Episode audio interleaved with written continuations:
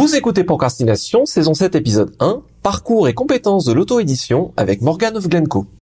Un podcast sur l'écriture en 15 minutes. Parce que vous avez autre chose à faire et qu'on n'a pas la science incluse. Avec les voix de Mélanie Fazi, Estelle Fay et Lionel et avec la voix de Morgan of Glencoe qui nous rejoint pour euh, partager son expérience d'autrice, de créatrice de manière générale, puisque tu es musicienne également, et tout particulièrement, en l'occurrence ici, dans le ton parcours rapport à l'auto-édition. Donc Morgan, tu es une écrivaine bretonne, poétesse également, puisque tu as reçu le prix Flamme d'Or des jeunes poètes en 2008, et tu es notamment connue en ce moment pour la saga La Dernière Geste, dont le premier volume dans l'ombre de Paris a reçu à la fois le prix Elbakin.net 2020 du meilleur roman francophone jeunesse et le prix Vampire et Sorcière 2020 de fantasy, excusez du peu. Pentalogie dont trois volumes sont déjà disponibles avec le volume 2 L'héritage du rail et le troisième Ordali. Mais tu es également auto-édité avec euh, par exemple Le goût salé des embruns ou des étoiles dans la peau. On reparlera spécialement de ton parcours. Mais en gros pour nous parler d'auto-édition, on pensait notamment que tu avais un parcours particulier et assez unique qui pouvait être très intéressant puisque tu connais les deux mondes et donc euh, tu es euh, certainement euh, très à même de nous parler des avantages, inconvénients, des parcours des deux. Mentionnons également que tu es musicienne professionnelle, compositrice, harpiste. Tu as une grande communauté Twitch dont on mettra le lien dans les notes de l'épisode où également tu proposes tes routines de harpe tous les matins avec tes chats et du thé et c'est très très sympa à suivre tous les matins, c'est hyper cool. Alors, moi j'aime bien quand il y a des invités qu'on les présente, donc c'est pour ça que je l'ai fait, mais là, tu as quand même un parcours particulier par rapport à l'édition traditionnelle et l'auto-édition. Et du coup, même si j'en ai un peu parlé un peu, est-ce que tu pourrais justement, rapport à ton, ton profil, retracer un petit peu ton parcours et comment s'est fait la publication de la dernière geste, notamment avec les débuts de ta carrière littéraire et ton évolution, en gros? Alors, moi, j'ai commencé donc euh, mon parcours littéraire en effet en auto-édition. Il faut savoir que au moment où j'ai choisi du coup d'auto-éditer le premier tome de la dernière geste, donc qui à l'époque s'appelait Si loin du soleil et qui était ma première expérience du coup euh, en édition, tout court en auto-édition. En fait, ce qui s'est passé, c'est que déjà, j'avais déjà un jour reçu un contrat d'édition d'une maison d'édition que je ne noterai pas puisqu'elle n'existe plus de toute façon, qui avait fermé. Ça commence bien. Entre le moment où j'ai reçu mon contrat, entre le moment où ils m'ont dit oui et le moment où j'ai reçu mon contrat, il s'est coulé trois semaines et dans ces trois semaines, la maison d'édition avait coulé. À la vache. Voilà. Techniquement, ça a été ma toute première expérience. Enfin, je sais même plus d'ailleurs si j'ai reçu le contrat ou quoi, mais en tout cas, j'ai reçu le truc de bon, on t'envoie ton contrat et en fait, le surlendemain, euh, la la maison d'édition euh, s'était euh, c'était cassé la, la binette. Hein. Voilà, c'était donc assez spécial comme première expérience, mais du coup, c'est vrai que dans ma tête, ça ça m'avait pas vraiment donné confiance. Tu m'étonnes dans les maisons d'édition. Après, j'étais très jeune quand c'est arrivé aussi. Hein, je crois j'avais 18 ou 19 ans. Donc voilà. C'était pas avec la dernière geste d'ailleurs que c'est arrivé, mais avec le roman d'avant. Que rétrospectivement, je suis assez contente de ne pas l'avoir publié. Donc tout ça pour dire que voilà, j'arrivais au coup d'une première expérience avec l'édition traditionnelle qui avait été conceptuelle, on va la qualifier comme ça, et quand j'ai eu fini le tome 1 de la dernière geste, le premier éditeur à qui je l'ai présenté, bah, c'est critique. D'une part parce que je fréquentais la librairie et d'autre part parce que bah, entre les deux, euh, j'étais devenue copine avec euh, Xavier Dolo, que j'ai rencontré au même festival où j'ai rencontré du coup Estelle et, Lionel, hein, et où j'étais la bénévole café. Donc du coup, je, je présente le livre à critique avec des petites étoiles dans les yeux et j'ai pris un refus. Voilà, c'est des choses qui arrivent. Mais au moment où j'ai pris ce refus-là, je me suis dit, mais d'accord, mais qui va prendre ce truc? Qui va prendre cette chose? Parce que la dernière geste, bon, bah, c'est un peu. Euh, il a du mal à rentrer dans les cases. Il est comme moi, le genre, c'est pas. C'est compliqué. Et du coup, en fait, je voyais pas d'éditeur à ce moment-là. J'avais un peu l'impression d'errer entre les maisons d'édition et de pas trouver une qui avait la ligne éditoriale pour prendre la dernière geste. Donc du coup, en fait, à ce moment-là, je faisais de la relecture et de la critique pour un collectif qui ressemblait un peu à Cocyclix ou à des choses comme ça, qui s'appelait l'écurie littéraire. Et au sein de l'écurie littéraire, j'ai rencontré du coup euh, Hélène Brigg Corridwen, qui est une autrice auto-éditée, qui a aussi du coup fait de l'écriture euh, pour autrui. Qui était ghostwriter, du coup, qui m'a dit, mais tu sais, euh, l'auto-édition, c'est possible et tu pourrais le faire. J'ai dit, ouais, ok, d'accord. Et moi, j'ai envoyé mon manuscrit à relire au sein de l'écurie littéraire et en fait, c'est elle qui l'a relu. Et elle m'a dit, écoute, non, c'est vraiment bien. Euh, bon, il y a quelques trucs à revoir, mais euh, si tu veux, je te fais, et donc ce sont ces termes, et c'est les termes qui, pour moi, ont défini notre relation. Si tu veux, je peux faire pour toi un travail éditorial bénévole pour t'aider à t'auto-éditer en tant que première. Voilà. Et donc, j'ai accepté ce travail en quelque sorte de direction éditoriale euh, bénévole par elle. Et en fait, l'idée à la base, c'était de présenter le livre à un des concours qui acceptent les auto-édités. Il y a des concours qui acceptent les auto-édités. Celui-là, c'était le concours Foncombe, où pour l'anecdote, j'ai fini 11e. Et en fait, à ce moment-là, du coup, j'entame une démarche donc de relecture et de travail éditorial avec elle. Pour la couverture, je fais appel à un de mes amis illustrateurs professionnels, c'est un illustrateur de jeux de rôle notamment qui s'appelle Laurent Mini. Et pour la mise en page, je m'auto-forme à grands coups de tutos sur Internet. Hein. Bon, à un moment donné, faut bien avouer. Et en fait, du coup, j'ai fait, euh, bah, j'ai fait toutes les étapes d'un travail éditorial classique, mais euh, en solo, accompagné donc d'Hélène Bricoridwen d'un côté et de Laurent Mini de l'autre. Et donc, euh, à ce moment-là, je me suis lancée dans l'autopublication. Du coup, quelle masse de travail ça a représenté? Est-ce que c'est quelque chose qui t'a semblé euh, accessible, difficile ou euh... Euh, en toute sincérité, c'est hyper long, hyper intense. Il faut avoir cinq casquettes au moins sur la tête en même temps, voilà, et ça prend un temps monstrueux. C'est ultra chronophage. Vraiment, hein. quand on veut bien faire les choses. alors, la formation première en particulier prend du temps. Après, paradoxalement, aujourd'hui, par exemple, faire des mises en page intérieures, ça me prend beaucoup moins de temps parce que je suis ultra rodée et que du coup, ça me prend beaucoup moins de temps. Par contre, sur le coup, euh, ouais, la mise en page des 500 pages du bouquin, euh, je l'ai senti passer. Hein. Oui, bah du coup, c'est t'as eu un, un gap d'acquisition de compétences au début, mais qu'après, évidemment, enfin, j'imagine t'as pu réinvestir dans les projets d'après, quoi. Oui, c'est ça. Les compétences de base à acquérir, elles ont pris du temps à être acquises. Alors, ça reste du temps, hein, parce que ben, la mise en page ne se fait pas de la regarder, euh, mais ça va beaucoup plus vite avec, euh, effectivement, ben, tout simplement avec euh, l'habitude, quoi. Du coup, si on reste donc, il y a évidemment il y a l'écriture et tu as parlé de la direction éditoriale, de la direction littéraire qu'il y a eu, il y a eu la mise en page.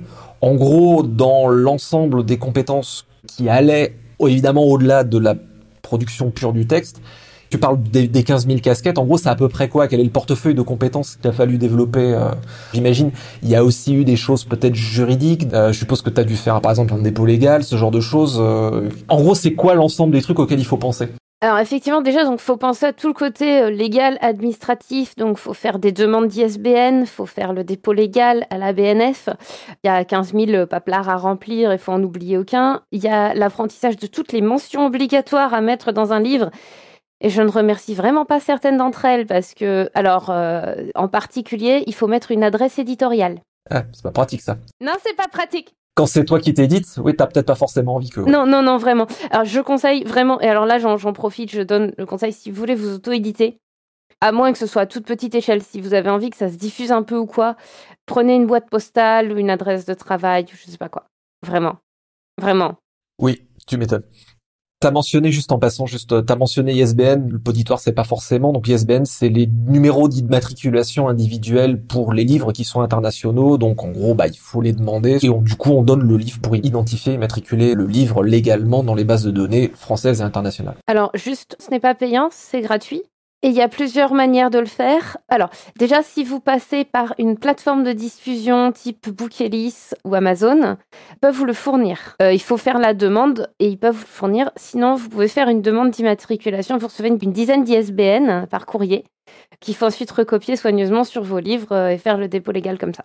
Et alors, au niveau de l'objet euh, final, parce que voilà, truc tout bête que par exemple qualité, grammage du papier, format de livre, euh, prix, etc. Comment tu fixes tout ça en fait? Alors là, ça va dépendre de comment tu t'auto-édites. Parce qu'il y a plusieurs moyens de s'auto-éditer. Alors, le moyen le plus employé aujourd'hui en France, c'est soit Bookelis, soit Amazon, des plateformes d'auto-édition, où en fait, ils vont te proposer de base un certain nombre de formats auquel tu vas devoir ensuite, toi, adapter euh, ton texte au niveau de la mise en page. Donc, euh, Bookelis et Amazon proposent d'ailleurs pas tout à fait les mêmes formats de, taille de livre, hein, physiquement, parce que leurs imprimeurs partenaires sont pas les mêmes non plus.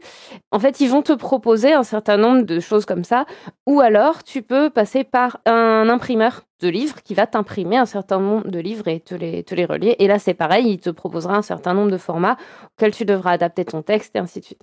Donc, à chaque fois, il faut refaire la mise en page intérieure. Hein et extérieur.